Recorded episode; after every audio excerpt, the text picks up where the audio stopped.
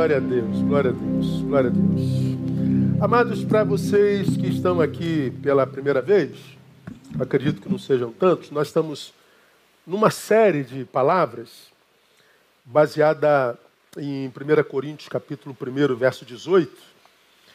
Ah, intentava terminar hoje, mas não vai dar, hoje é dia de ser, então vou avançar com mais um tópico. Na semana que vem, permitindo o Senhor, a gente termina essa série. Nós estamos no sexto capítulo, na sexta, sexta palavra a respeito desse tema, que eu aconselharia todo cristão ouvir essa, essa série todinha, porque para mim é de vital importância para esse tempo que a gente está vivendo hoje. Né?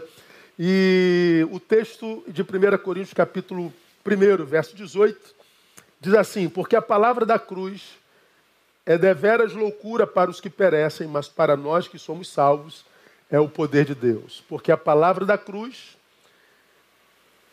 é loucura para os que perecem, mas para nós que somos salvos é o poder de Deus. Então, você que está comigo nessa semana toda, nesse, nesse período todo, já ouviu que nós destacamos nessa fala que há um objeto sobre análise, que é a cruz de Cristo, e dois analistas fazendo tal análise sobre a cruz. Um analista diz: a cruz é loucura, uma grande loucura, deveras loucura. O outro analista diz: é o poder de Deus. Duas análises sobre o mesmo tema. Duas análises completamente distintas e antagônicas. Por que, que a análise é tão distinta e tão antagônica? por causa da geografia espiritual de onde cada um analista analisa. O primeiro analista diz: a cruz é deveras loucura. Mas a, diz, a Bíblia diz que aquele que diz que a Bíblia é loucura, diz que ele é o que está perdido. Então, a sua geografia espiritual é a geografia da perdição. Mas estão aqueles outros que estão salvos dentre os quais Paulo se coloca. Mas para nós, os salvos, é o poder de Deus. Então veja o que nós aprendemos: que a cruz de Cristo, ou o sagrado, nunca, em hipótese alguma, produzirá hegemonia entre os homens. Nunca produzirá unanimidade entre os homens. Por quê? Porque os homens analisam o sagrado a partir da sua geografia espiritual. Perdidos e salvos. Fizemos análise sobre os perdidos, os que são aqueles que dizem que a cruz é loucura, e fizemos uma análise a respeito daqueles que se julgam salvos. Significa dizer que eu sou salvo? Significa dizer é, quando eu digo que a cruz é o poder de Deus. Né? Basta dizer que a cruz é o poder de Deus para que eu me defina como salvo? Não. Ah, pode ser só um discurso. Eu posso não considerar a cruz uma loucura, e eu posso, com a minha palavra, dizer que ela é o poder de Deus, mas pode ser só um discurso. Pode ser só uma falácia. Pode ser só uma impressão. Pode ser só uma opinião e nada mais. Não quer dizer que você seja salvo que você de fato esteja entre aqueles que Paulo chama de salvos. O que quer dizer é, dizer que a cruz é uma loucura? Aprendemos no texto. Significa dizer, primeiro, que nós entendemos o nosso chamado. Se você é salvo, você sabe para que, que o Senhor te salvou. Então você tem que responder essa pergunta. Eu fui salvo para, porque 99% dos crentes que se dizem salvos, muitas vezes, na verdade, só mudaram de religião, não sabem a razão da sua salvação. A maioria deles dizem: Nós fomos salvos só para ir para o céu. Não, não é só para isso. Porque a gente só vai para o céu no finalzinho. E eu e você esperamos ir para o céu bem longe da data que se chama hoje, não é verdade? Nós esperamos que entre o hoje e a nossa data de ir para o céu ainda existam muitos anos. Então, se a salvação fosse só para me levar para o céu, para que serve a salvação nesses anos todos que a gente passa aqui sem ir para lá? Tem uma, uma, uma, uma razão de ser. Né? Aí nós aprendemos que o nosso chamado primeiro é para santidade.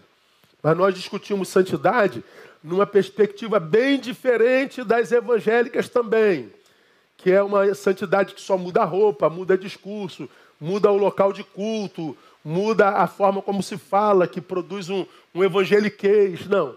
A, a, a santidade é a restauração da saúde dos olhos, a forma como a gente enxerga a vida, a forma como a gente enxerga o próximo, a forma como a gente enxerga Deus, a forma como a gente é, é, enxerga o universo. Tudo muda quando nós estamos de fato vivendo santidade. E a santidade não é gerada em nós no ato da conversão. No ato da conversão, nós chegamos no caminho que é Jesus. Caminhar nele e com ele é que vai produzir santidade. Então há muita gente que se converteu, mas não alcançou santidade, porque não caminhou com Jesus, trocou Jesus por religiosidade, por religião.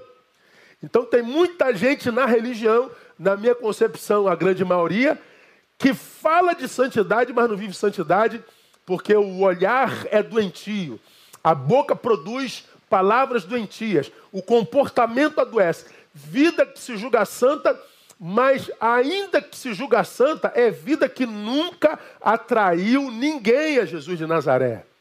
Mudou comportamento, mudou linguagem, mudou roupa, mudou indumentária, mudou é, tudo, menos o caráter. Então nós fomos chamados para santidade. Ouça lá as duas palavras que eu dei sobre santidade. Nós fomos chamados para transcendência.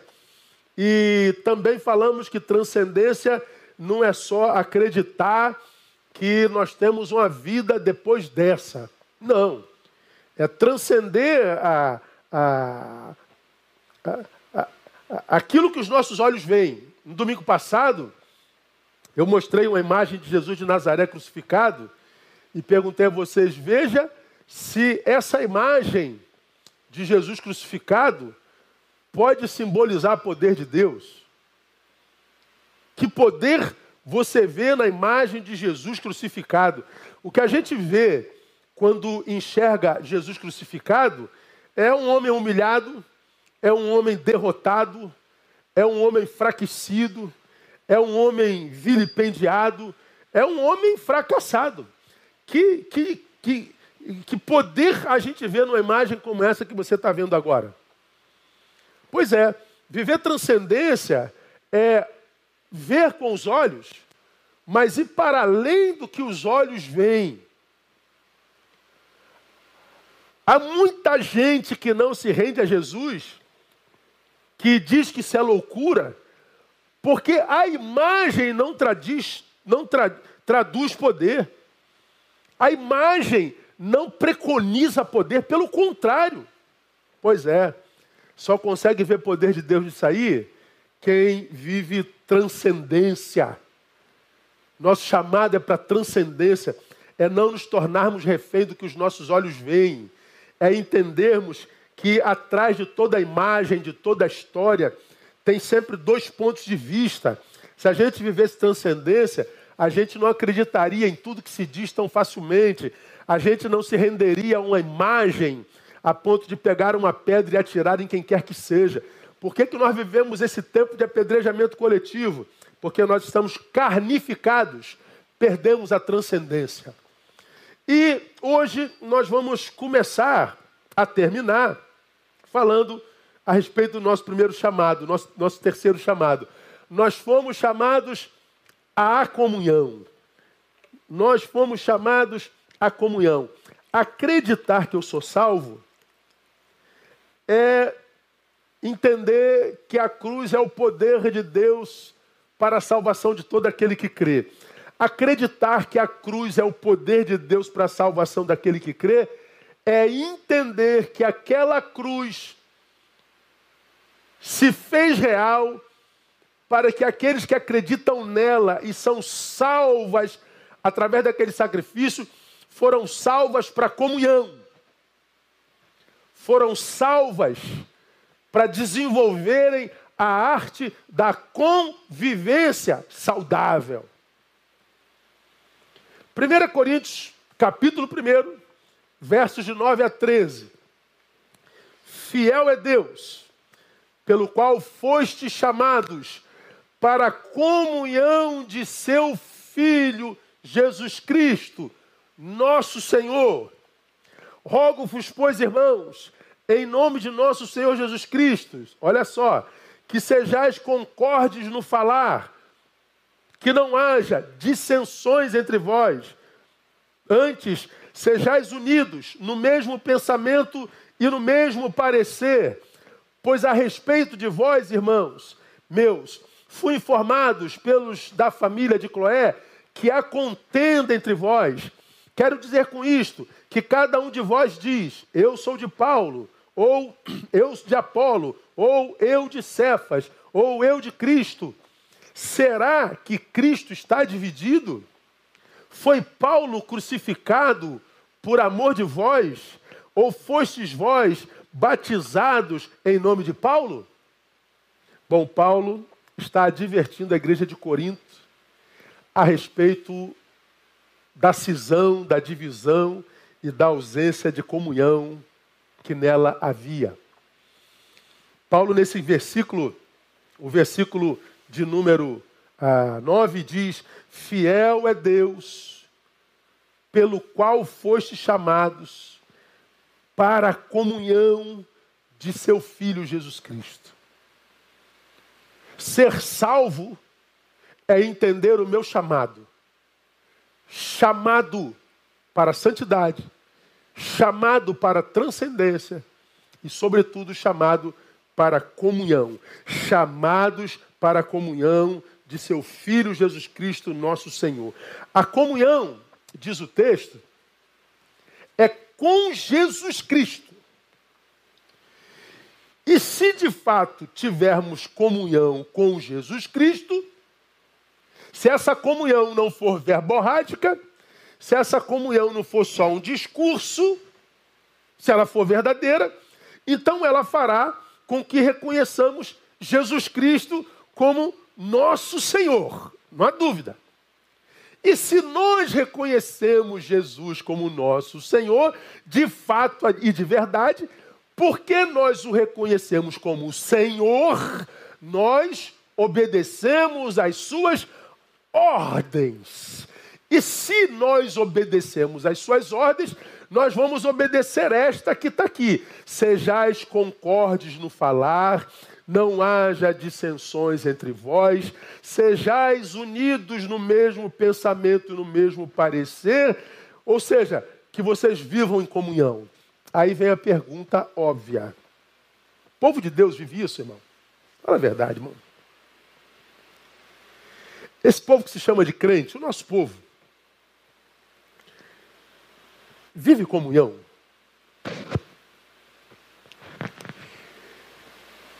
Eu, eu, sinceramente, não conheço um povo mais dividido.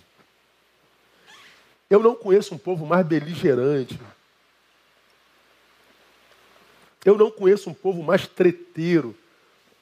Eu não conheço um povo mais julgador, mais beligerante. Nós, nós não sabemos o que é comunhão. Esse período da pandemia veio escancarar a nossa divisão. Esse período da pandemia veio revelar o quanto de beligerância e ódio nos habita. O quanto que a gente vive uma vida intrometida o quanto nós estamos na vida do outro, mas não para fazê-lo ascender, melhorar, enriquecer, curar. Para a gente, parece que a gente se intromete para derrubar, para ferir, para expor, para machucar. É claro que uh, os que aqui conosco estão ouvindo essa palavra e que vivem intrometidos, machucando, opinando, expondo, ferindo, vocês nunca vão admitir que vocês são isso. Nunca. Porque todo mundo que se intromete, fere, machuca, opina, faz em nome da moralidade, da dita santidade evangélica. Mas como nós aprendemos, santidade não tem a ver com comportamento imoral. Tem a ver com a saúde do olhar. Lembra, nós citamos como exemplo a Adélia Prado. De vez em quando Deus me tira a poesia, Deus me tira o encanto. Eu vejo pedra e, e, e olho pedra e vejo pedra mesmo. Aí eu mostrei o exemplo do, do Miguel Ângelo com as suas artes. Ele viu uma pedra e viu uma obra de arte. Ora, se cada um de nós é uma pedra, o santo vê em cada ser humano uma obra de arte que precisa ser preservada e não machucada, que precisa ser restaurada, trabalhada e não ofendida humilhada. Ah, me parece que os cristãos modernos não sabem fazer isso. Mostramos essa arte aí nos dois domingos passados. Isso é uma pedra vista com encanto. Você imagina se cada crente, irmão, olhasse a vida do seu irmão, de outro semelhante, com reverência, olhasse com o olhar de santidade, nós olharíamos para o diferente aquele de quem a gente discorda plenamente, mas a gente discordaria com reverência. Nós olharíamos para aquele que desenvolve uma sexualidade diferente da nossa, nós diríamos discordamos completamente, mas discordaríamos com reverência, porque nós estamos diante não só de alguém que a gente julga pecador, a gente está diante de um ser humano, por quem Deus morreu, a quem Deus ama, tanto quanto a nós. Mas me parece que o dito povo de Deus ah, não aprendeu isso até hoje. Hoje a gente vê um povo dividido em todas as instâncias que salienta no outro o seu pecado, o seu defeito, o seu problema, mas não traz ao mesmo tempo resposta para o problema, solução para o problema, a, a, algo bom para ajudar no problema. Não. A gente acha que o nosso papel como cristão é só apontar o erro. E a solução para o erro? E o, o instrumento para sanar o erro? Não, a gente não faz isso. A gente acredita que o evangelho ele é só denuncismo, que o evangelho é só denúncia, que o evangelho é só apontadores de dedo. Não, não, não. O evangelho é acolhimento. O evangelho, como nós já estudamos aqui, é a semelhança de Hebreus capítulo 13, que nós lemos lá quando nós estudamos junto aqui, permaneça o amor fraternal, o amor pelo irmão. Quando a gente ama o irmão, ainda que o irmão erre, o que nós queremos é a restauração do irmão e não a exposição do irmão. O versículo seguinte diz: é, E não vos esqueçais da hospitalidade. A hospitalidade, a palavra é filoxenia, amor ao estranho. Você que é membro da nossa igreja se lembra disso. Amamos ao irmão e amamos ao estranho. Ou seja, o irmão é gente, o estranho é gente. Que a sua relação com gente, independente de como ela seja, de qual seja ela, que seja uma relação de amor e de respeito, que seja de comunhão. Mas a gente não sabe mais fazer isso. Você é um apedrejador crônico, doente, mas ainda assim diz que está cheio de razão por apedrejar. Você é um denuncista é, doente, mas ainda assim acredita que está cheio de razão. O evangelho virou denúncia. A gente não sabe mais o que é comunhão. Nós não somos mais referência para nada quando o assunto é respeito e comunhão. E como eu tenho pregado aqui a cada domingo, diz a palavra que Deus nos entregou o ministério da reconciliação. Nós éramos aquele que no meio, porque falamos a língua dos anjos e dos homens, traduziríamos Deus aos homens e traduziríamos os homens aos homens, que já não conseguem mais dialogar. Mas nós não sabemos fazer isso. Nós somos o povo da beligerância. Nós somos o povo da pedra. Qual a consequência dessa nossa incapacidade de viver comunhão. Mateus 12, 24 a 26. Mateus 12, de 24 a 26, diz assim: olha só. Mas os fariseus, ouvindo isso, disseram: Este não expulsa os demônios, senão por Beuzebu, príncipe dos demônios. Porque Jesus estava numa cidade e todos os que vinham a ele eram curados e os demônios eram expulsos. Mas os fariseus, os religiosos, os que não conhecem transcendência, Os fariseus, os religiosos que não conhecem santidade, embora vivam com Deus na boca, na indumentária e na sinagoga. Os fariseus que não sabem viver comunhão, vendo Jesus curando os enfermos, expulsando os demônios, disseram: Este não expulsa os demônios, senão por Beuzebu, príncipe dos demônios. Jesus, porém, conhecendo-lhes os pensamentos, disse-lhes: Todo reino dividido contra si mesmo é devastado. E toda cidade ou casa dividida contra si mesma não subsistirá. Ora, se Satanás expulsa Satanás, está dividido contra si mesmo. Como subsistirá, pois, o seus, seu reino? Olha o que Jesus está dizendo aqui, irmão, e nem quase todo mundo percebe. É como se Jesus estivesse dizendo assim: Você acha que eu estou expulsando o demônio por Beuzebu? Satanás expulsando Satanás? É isso que vocês estão achando? Jesus diz assim: se Satanás expulsa Satanás, o seu reino está dividido. Ele não vai subsistir. Ele não vai prosperar. Ele não vai vencer. Ele não vai conseguir o seu intento.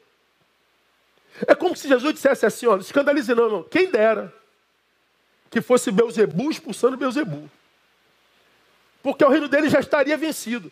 Mas não é Beuzebu expulsando Beuzebu. É o poder de Deus expulsando Beuzebu. Porque o reino de Beuzebu não é dividido. Eles trabalham coeso na missão de matar, roubar e destruir. É por isso que eles conseguem tanto sucesso ao longo dos anos e na história dos homens. Porque o reino de Beuzebu não luta entre si. Agora pergunto a vocês: o reino de Deus luta entre si? Não é triste, irmão?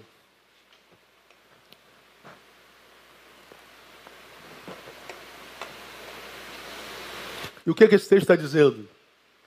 Se o dito reino de Deus luta entre si, esse reino não pode subsistir.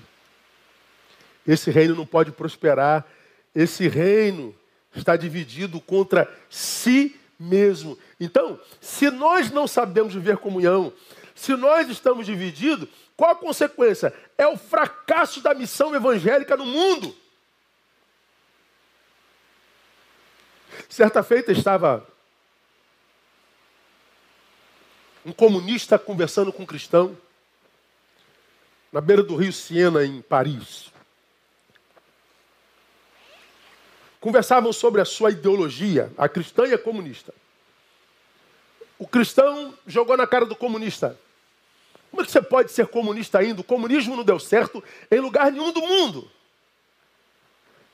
O comunista fez uma pergunta ao cristão. E o cristianismo? Deu certo aonde? Irmão, quando eu li isso, me deu angústia, sabe? Comunismo deu certo lugar nenhum. Verdade. E o cristianismo?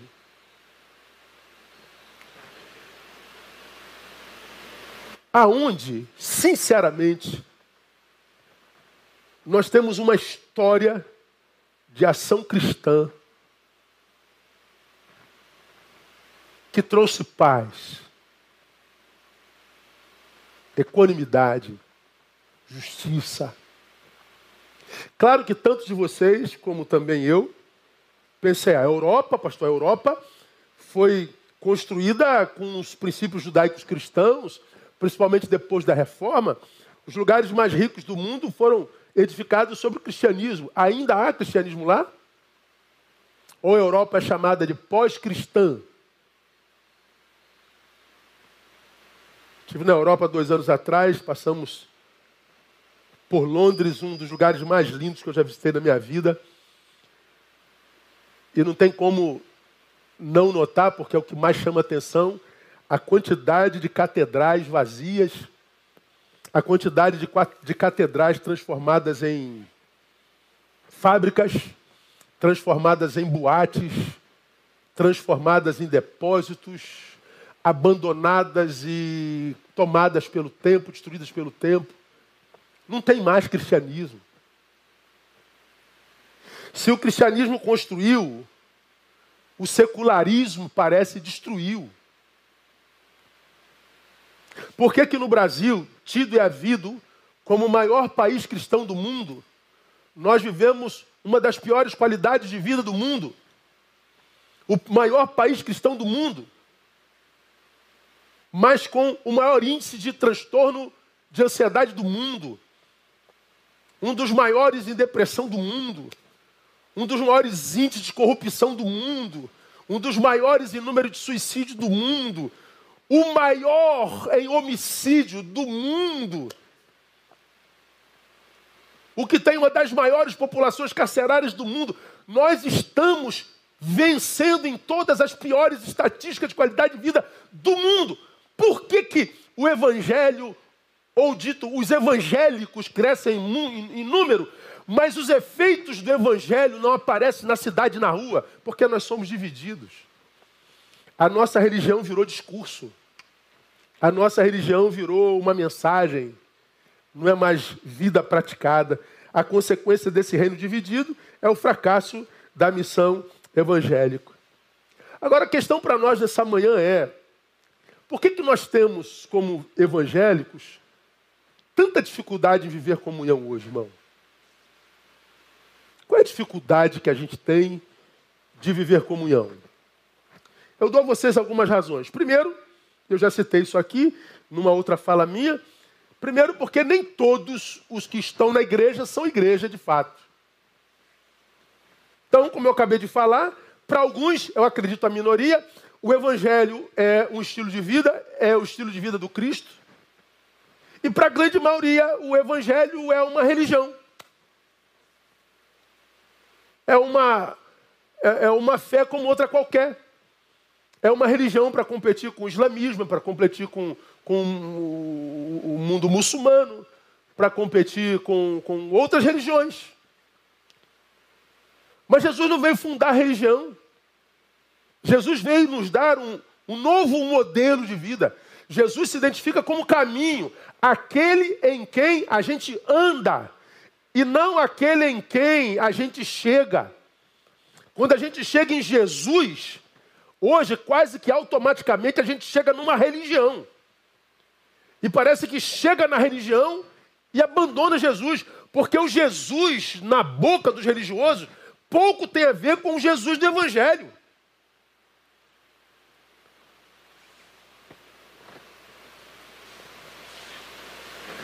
Versículo 12 diz: Quero dizer com isso que cada um de vós diz: Eu sou de Paulo, ou eu sou de Apolo, ou eu sou de Cefas, ou eu sou de Cristo. Percebam?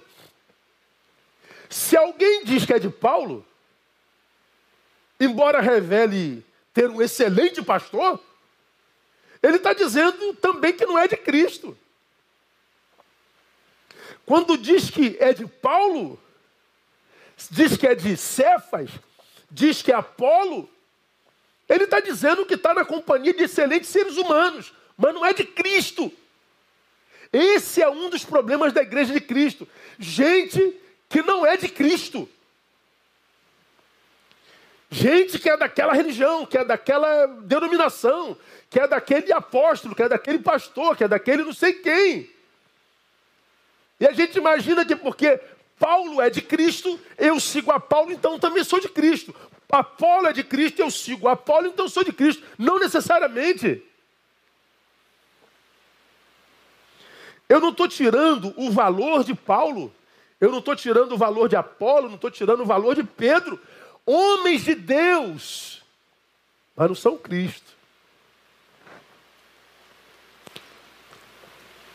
Aí você se encontra com um monte de ex-crentes que deixaram a igreja e agora vivem batendo na igreja. Batendo na igreja dá ibope, lacra, né? E lacre é, é, ganha seguidores.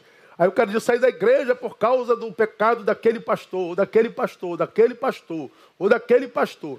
Eu saí da igreja por causa do introdutor que não deixou entrar. Eu saí da igreja porque não, o João não me deixou cantar. Eu saí da igreja por causa de alguém. Aí eu li uma vez uma, uma publicação, não é minha palavra, mas eu achei brilhante, que diz assim: quem sai da igreja por causa de gente, nunca entrou nela por causa de Cristo. Essa frase não é minha, tá? Não sei de quem é. Quem sai da igreja por causa de gente nunca entrou nela por causa de Cristo. Esse é que é o problema. Um monte de gente que ama o lugar onde Deus plantou, ama, é abençoado no lugar onde Deus plantou. Se decepcionou com gente, abandona o lugar que Deus o plantou. Aí fica de galho em galho tentando achar um lugar para Deus fazer na vida dele o que fez no mesmo lugar de onde ele saiu. E ele não consegue mais achar, e hoje nós temos uma multidão de gente no mundo e uma multidão de gente no mundo que precisa construir uma teologia pessoal dizendo que não precisa de igreja, que não precisa de pastor, que não precisa de mestres. Ou seja, a Bíblia está enganada, Jesus está enganado, a gente não precisa de comunhão, a gente não precisa estar junto. É, mentira, você se engana.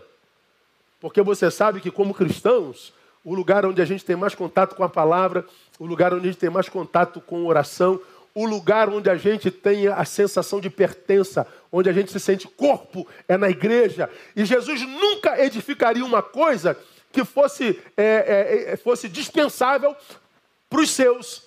Quando ele diz sobre esta pedra edificaria a minha igreja, ele está dizendo, eu estou edificando uma igreja que é minha, significa dizer que tem outras que não são, mas a minha é imprescindível para os meus discípulos.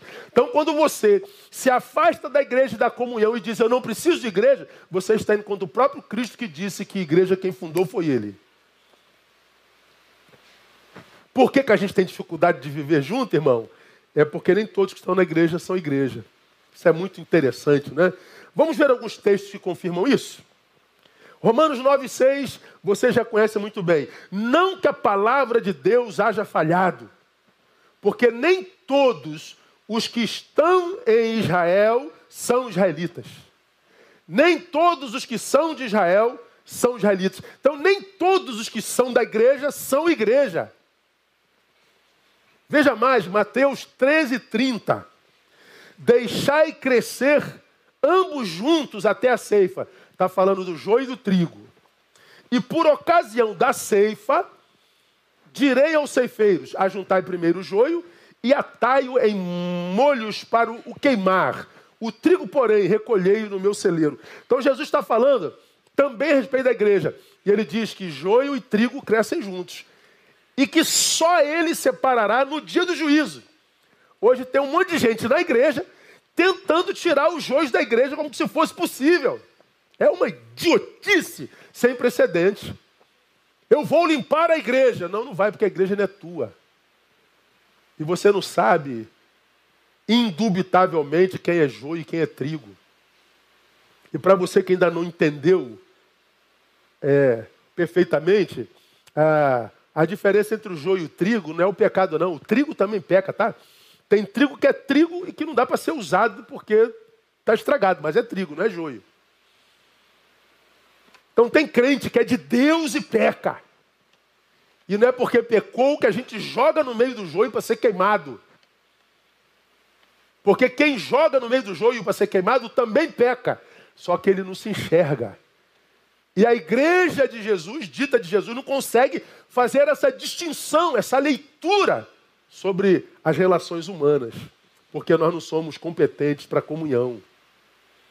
1 Coríntios 11, 19 e até importa que haja entre vós facções ou heresias, para que os aprovados se tornem manifestos entre vós. Até importa que haja entre vós facções, divisões. Espera aí, Senhor, vai ter facção na igreja? É, é necessário que tenha. Vai ter heresia? Vai ter heresia, é necessário que tenha. Por quê? Porque você vai saber no contato com a heresia e a postura nas facções, quem é de Deus e quem não é. Por isso que vem o conselho contundente de Paulo, né? Em 2 Tessalonicenses 3,6. Mandamos-vos, irmãos, mandamento, tá? Em nome do Senhor Jesus Cristo, veemência, tá? Que vos aparteis de todo irmão que anda desordenadamente e não segundo a tradição que de nós recebeste. Esse texto é tremendo. A gente sabe que o ministério do Espírito Santo é a comunhão.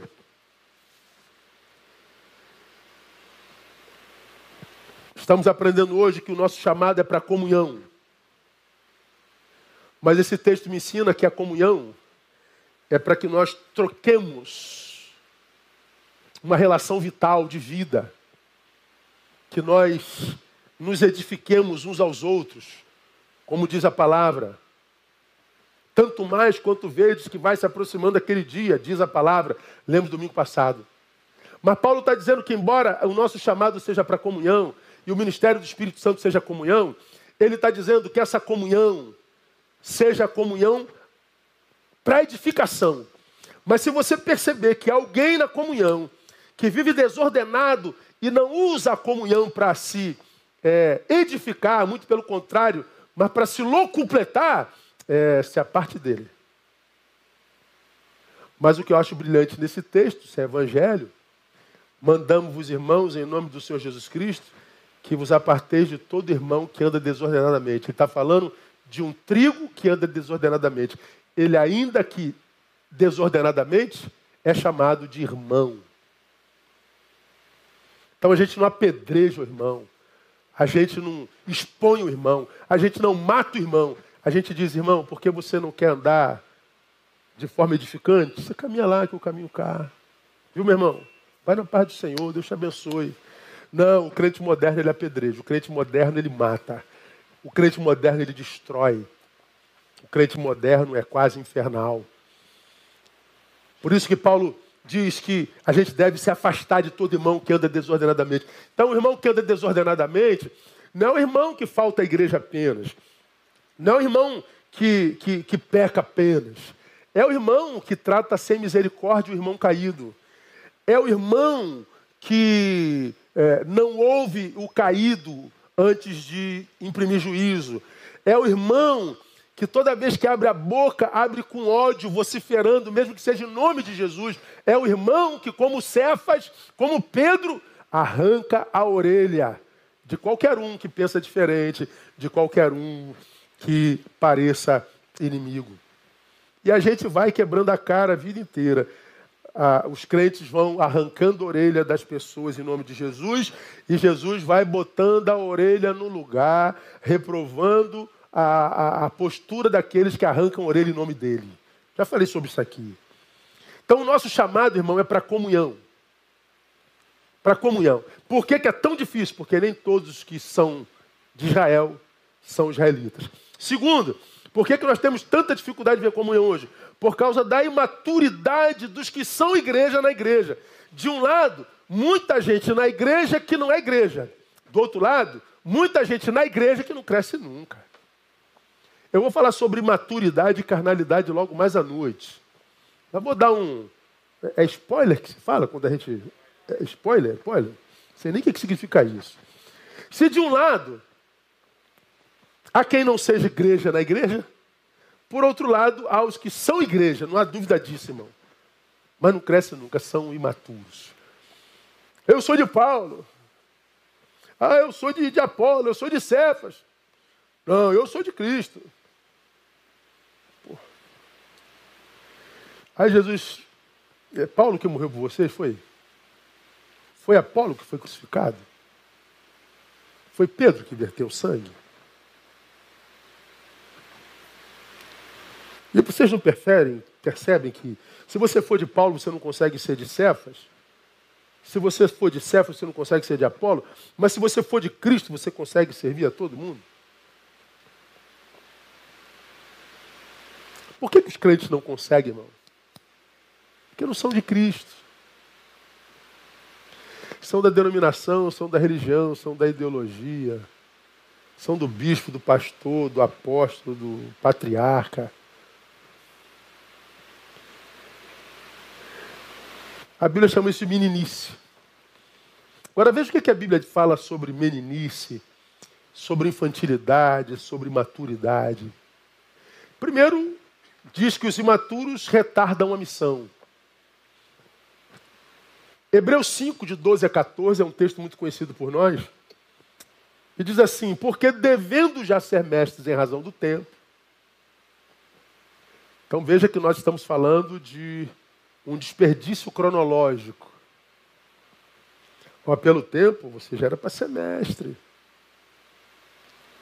Mas ainda necessitais de que se vos torne a ensinar os princípios elementares dos oráculos de Deus, e vos haveis feito tais que precisais de leite e não de alimento sólido. Ora, qualquer que se alimenta de leite é inexperiente na palavra da justiça, pois é criança, mesmo sendo velho pelo tempo. Mas o alimento sólido é para os adultos, ou seja, imaturos não recebe alimento sólido.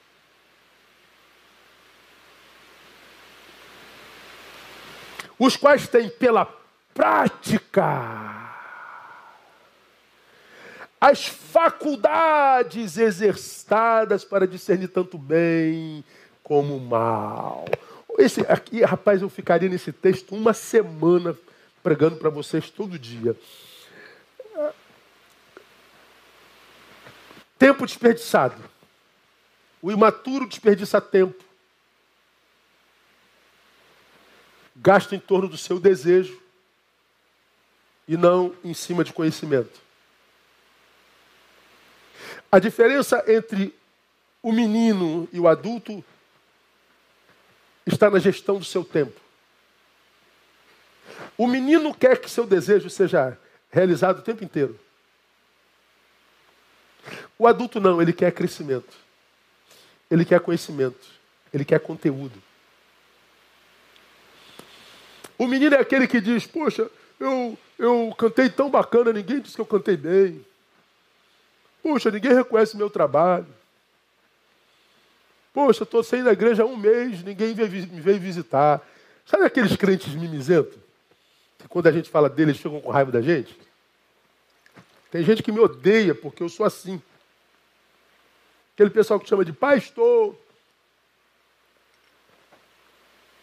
Aí papai não faz como ele escreveu para o papai fazer, o papai não cumpre os scripts que ele projetou para você, aí o papai vira diabo.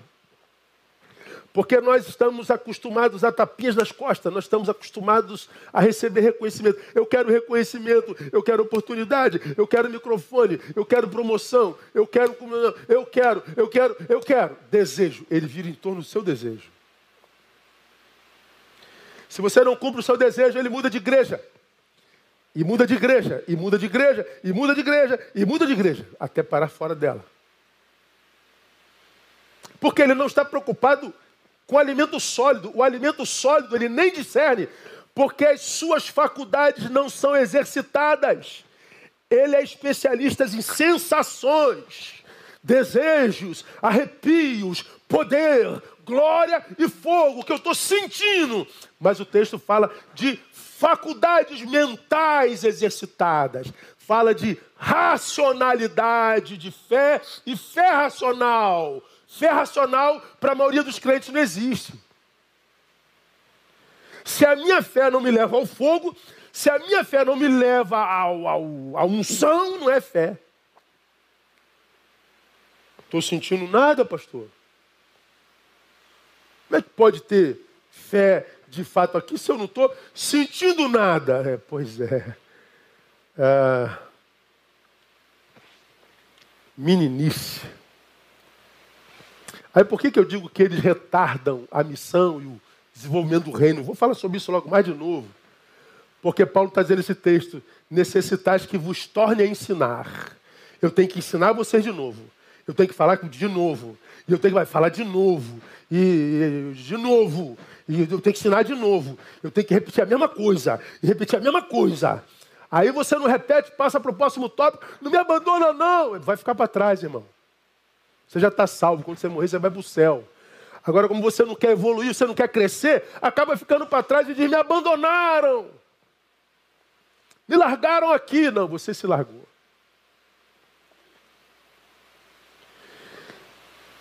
Sofrem dinamismo de infantilismo espiritual crônico. É a respeito deles que Timóteo fala, lá na sua segunda carta, no capítulo 3, versículo 7, que para mim é a marca das marcas mais contundentes dessa geração. Sempre aprendendo, mas nunca podendo chegar ao pleno conhecimento da verdade. Porque você tem que falar de novo, você fala de novo, você fala de novo, mas as faculdades mentais deles não estão exercitadas. Quer, quer, quer, quer algumas marcas desse infantilismo crônico? Eu lhe dou. Primeiro, o uso exacerbado do pronome possessivo meu. Ah, para o menino, o, pronome meu é, é, vício, meu direito, minha honra, minha vez, meu pastor, minha igreja, meu nome, meu ministério, e meu, e meu, e meu. Qual o problema disso, irmão? Se é dele, qualquer um para usar, seja lá o que for dele, precisará da permissão dele. Ele tem o que eu chamo de a síndrome de Jeová.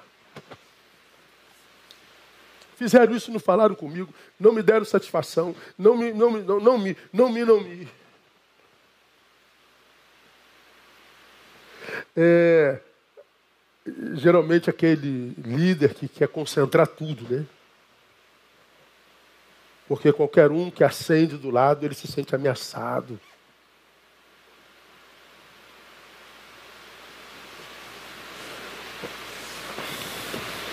Achar que é dono, achar que é chefe, achar que tem mais direito. Eu estou nessa igreja há, há 20 anos e você há, há um ano apenas. Esse lugar que você sentou é meu. Irmão, quantas vezes aqui no ministério chegava irmãos e pastor, eu vim aqui reclamando para o senhor, porque tem uma irmã que está sentada no lugar que eu sento há 20 anos. Senta no outro lugar, irmã. Não, não, eu sento nesse lugar há 20 anos. Como se o, já falei isso aqui, como se o banco tivesse o formato dela, né? Olha, pode olhar para o banco, tem o meu formato, veja se não tem. A pessoa se acha dono do lugar onde senta. Então, esse menino, ele está sempre lutando, só que por si mesmo. O imaturo, eles lutam por uma causa. Qual? A sua causa. Eles não lutam pela igreja. Eles não lutam pela, pelo corpo, pela comunhão. Então são aqueles que estão na igreja, que se sentem maduros, mas eles estão envolvidos numa causa aqui, eles querem usar a igreja para sua causa. Só que tem outro oposto que tem outra causa. Ele quer usar a igreja, a liderança para sua causa. Aí tem um terceiro que tem uma outra causazinha aqui também. Ele quer usar para sua causa. Aí, se a igreja tem uma liderança forte, diz nem a tua causa, nem a tua, nem a tua. Nós três somos um. Você é de Paulo, você é de Cefas e você é de, de, de, de, de João. Mas nós todos somos de Cristo. Então não vem com a tua causa para cá, é porque a causa é de Cristo. Por que, que lideranças da igreja estão adoecidas, gente sofrendo, não consegue unir a igreja? Porque a igreja é imatura, todo mundo lutando pela sua causa. O que a Bíblia diz? Atos 4,32. Da multidão dos que criam, era um só o coração e uma só alma. E ninguém dizia que coisa alguma das que possuía era sua própria. Todas as coisas lhe eram comuns. Então, uma igreja madura. Unânimes no pensar, no dizer e na relação com as coisas. O pronome era o nosso, não o meu. Ou seja, o prazer estava não em si mesmo, na sua realização, mas no outro, na igualdade, na comunhão. Eles lutavam pela causa da igreja do Senhor. Hoje não, se a igreja não fizer o que você quer, a igreja não presta. Se a igreja não tender para o teu lado, a igreja não presta. Se o pastor não fizer conforme você pensa, o pastor não presta. É, quem será que não presta de verdade? Né? Uma outra marca dessa imaturidade, vou caminhando para o final aqui, é, na vida Supremacia da emoção ante a razão. Primeiro, uso exacerbado do pronome, do pronome possessivo meu. Segundo, a supremacia da emoção, da emoção ante a razão. Os meninos crônicos espirituais, eles não creem no que dizem crer. Dizem que creem, mas eles não creem. Por que, que eu estou dizendo isso? Eu explico para vocês.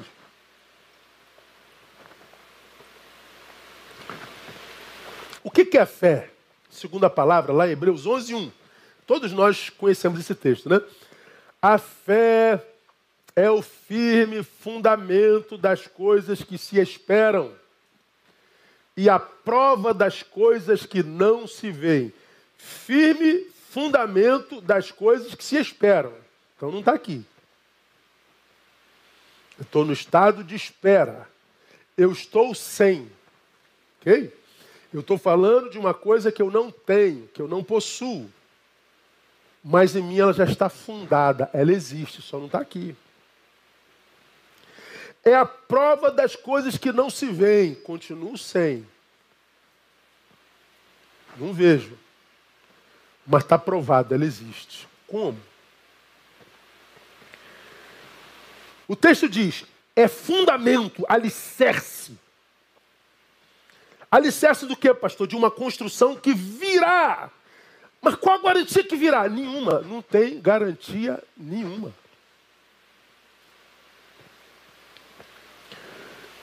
É prova da existência do inexistente, do imensurável. Ou seja, meu Deus, como que eu posso provar o que não existe? Como que eu posso provar o que não se mensura, como é que eu posso provar? Não tem como. Ou seja, irmão, anota aí. A fé é uma disposição de alma ante a vida. Que nos leva a, a uma dimensão na qual jamais poderíamos ir sem ela. Nem o qual garantia que virá? Nenhuma. Mas eu sei que virá, eu não preciso de garantia. Mas eu não consigo entender, porque você não foi levado a um lugar ao qual a fé me levou. Nós estamos analisando a coisa de geografias espirituais diferentes. Lembra do texto da semana passada? Tendo ousadia para entrar no Santíssimo Lugar, pelo Vive um Novo Caminho. Então, a gente entra nesse lugar pela fé e oração. Quando eu oro, eu sou transportado para um lugar que do qual eu enxergo e vivo a vida. E desse lugar que é diferente daquele de quem não tem fé, está tudo provado, está tudo fundamentado, está tudo resolvido. Quando você encontra na igreja aquele irmãozinho que quer tapinha nas costas, ele quer oportunidade. Eu não sou reconhecido, eu não fui visitado, eu não fui promovido. Eu, eu, eu, eu, eu. Meu, meu, meu, meu, meu. De onde que você acha que ele está analisando a existência? Do Santíssimo Lugar ou do si mesmo? Então só se frustra com crente quem quer, pô. Pastor, você não se decepciona com crente? Eu não. Eu não decepciono com ninguém, irmão. Eu, eu acho que, na verdade, eu espero é o pior de todo mundo. Quando vem o melhor, eu só lucro. Eu me lembro, eu, eu trabalhava ainda no banco, em 1983, sei lá. Aí, quando era o dissídio dos bancários, aí e ouvi dizer que vem um aumento de 30%. Eu falei, hum, 30%. Eu vou esperar 3%. Aí você sabe que o trabalhador, você é trabalhador, sabe, você já começa a gastar contando com os 30% que vem. Você já gasta antes de bater na conta. Aí gastou os 30%, vem aumento de 3%, de 10%. Falei, caraca, o que, que eu vou fazer agora, mano? Eu estou com a dívida tal. Pois é, porque você foi precipitado. Aí você que esperava 3%, veio um aumento de 10%, ó, oh, que surpresa maravilhosa. Bom, eu não espero nada. Quando vem algo, meu irmão, vem uma bala Sete Belo, que é uma bala que eu adoro, meu irmão, eu faço uma festa com a bala Sete Belo de sete semanas. Porque a gente não esperava nada, né? Então, anota, a, a, a fé é uma disposição da alma ante a vida que nos leva a uma dimensão na qual jamais poderemos sem ela. Então, a fé é uma atitude perante a vida, perante a vida é uma atitude.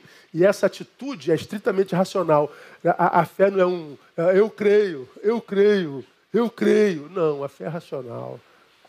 Por que, que você crê nele? Como diz a palavra em Pedro, né? Que cada um de nós esteja preparado para responder com mansidão a qualquer um que pedir a razão da nossa fé. A razão da nossa fé. Então, fé não é um, é um, um sentimento. Eu sinto que, eu creio que. É, não é só acreditar em, em algo, não. A fé, é, ela adentra na existência. O menino crônico não sabe o que é isso. O menino crônico espiritual diz possuí-la, mas precisa sentir alguma coisa nas emoções para se convencer de que a fé está agindo. Se não sentir nada, então não tem fé. Esse é o menino crônico. Ele acredita que a fé produz as sensações. Ele acredita que é a fé que está gerando esse poder que ele sente. Mas, na verdade, as sensações são produzidas para autenticar a fé que dizem possuir. Porque se não arrepiar, se não sentir, então eles acreditam que não é fé. Por que, que preciso das sensações, irmãos? porque não tem certeza da fé que possui. Então, quando você, mas você que é minha ovelha, já ouviu falar sobre isso aí. Pastor, onde é que está Deus? Por que, que eu, Senhor, pastor, eu não estou sentindo Deus, Deus me abandonou, eu não estou sentindo a presença de Deus. E, e, e o que atesta a presença de Deus são suas sensações mesmo. Você acredita que Deus se manifesta através de um arrepio? Nós estamos aqui no, num templo agora, diante de 20 graus. A gente bota o ar-condicionado na temperatura que a gente quer. Está todo mundo de casaco. Quem está sem casaco está com frio. Está com frisinho, não está, Tiago? Pois é. E quem está com frio dá umas arrepiadas. E você acha que o arrepio que é produzido pelo ar-condicionado é a mesma coisa que Deus usa para provar a sua presença? E se você acha que é, você acha que você está com as suas faculdades saudáveis? Eu não estou sentindo. Eh, pastor, o senhor não sente a presença? Claro que eu sinto, mas eu não preciso sentir a presença de Deus para acreditar que Ele está comigo. Eu sei que Ele está comigo porque Ele disse que estaria todos os dias. Então, se eu estou num dia mal e eu não estou sentindo fogo dentro, se eu não estou sentindo rios de água viva jorrando, se eu não estou sentindo arrepio, eu não sou daqueles que digo Deus me abandonou, não, Ele está aqui. Não estou sentindo nada, mas eu sei que Ele está aqui porque Ele não pode mentir. Meninos crônicos não conseguem desenvolver uma fé sem sensações. Fé é dom, irmão. Fé é a capacidade que Deus nos dá para prosseguir, mesmo quando o caminho acaba. Caraca, eu não vejo luz no fim do túnel, não preciso nem de túnel, irmão. Acabou o caminho, então agora é com Deus, o Senhor é contigo. Meninos crônicos espirituais nunca viverão isso, pois são reféns de seus olhos, são reféns de suas emoções. O que significa dizer que cremos que a cruz é o poder de Deus, então, irmão? A cruz é o poder de Deus, significa que entendemos que nós somos chamados à comunhão e que porque entendemos isso, pagaremos o preço de se viver essa comunhão e transcenderemos esse esse infantilismo crônico espiritual, caso seja ele uma realidade em nós. O reino é de Deus, não é nosso. Então, meu irmão, é, eu nunca escondi para ninguém, do público da minha igreja, eu, eu digo, eu não. Eu sou pastor, não sou babá.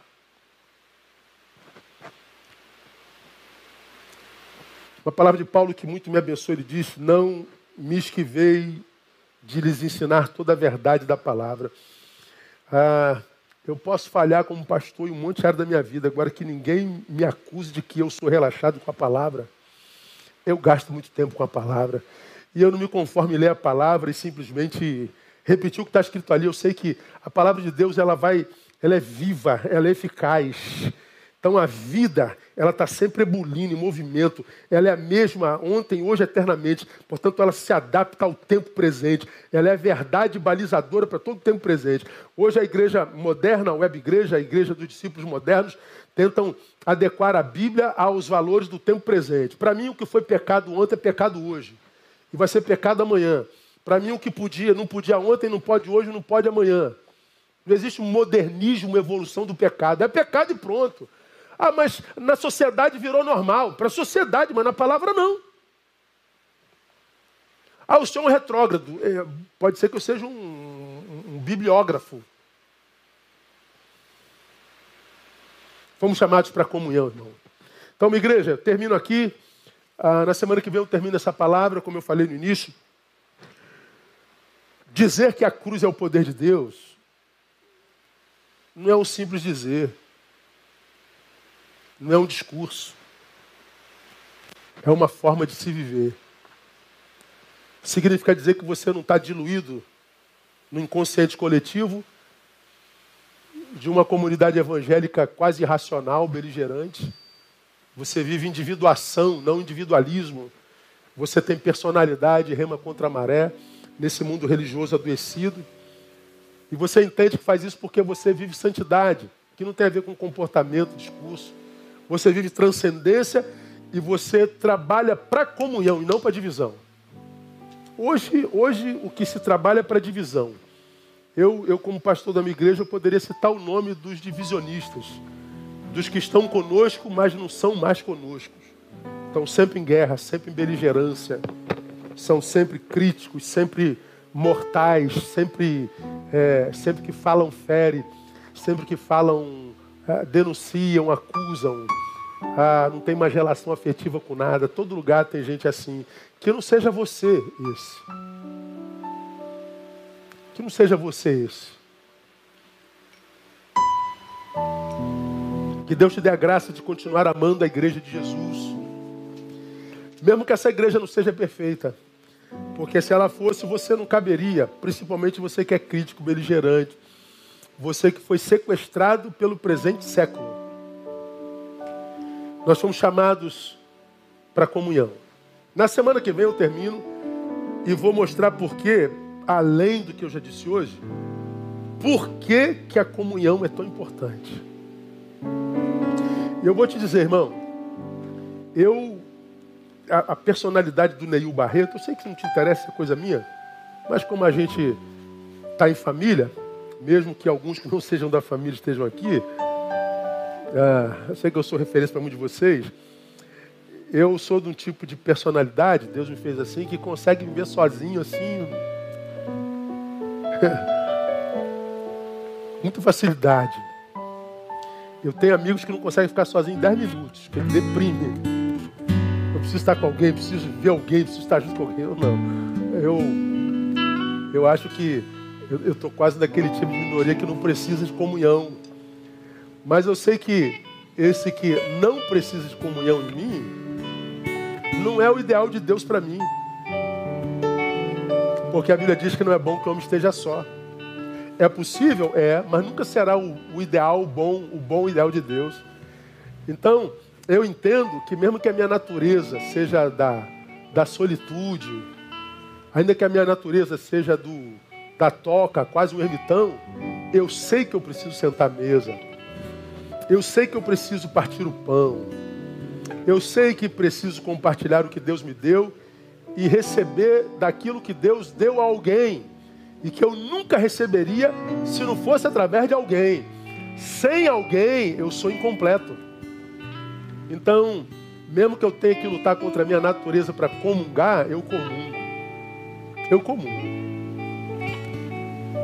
Mas como a Bíblia diz que eu tenho que me apartar de todo irmão que não anda ordenadamente, como a Bíblia diz que eu tenho que exercitar as minhas faculdades, eu uso as minhas faculdades para escolher com muito cuidado aquele com quem eu sento à mesa.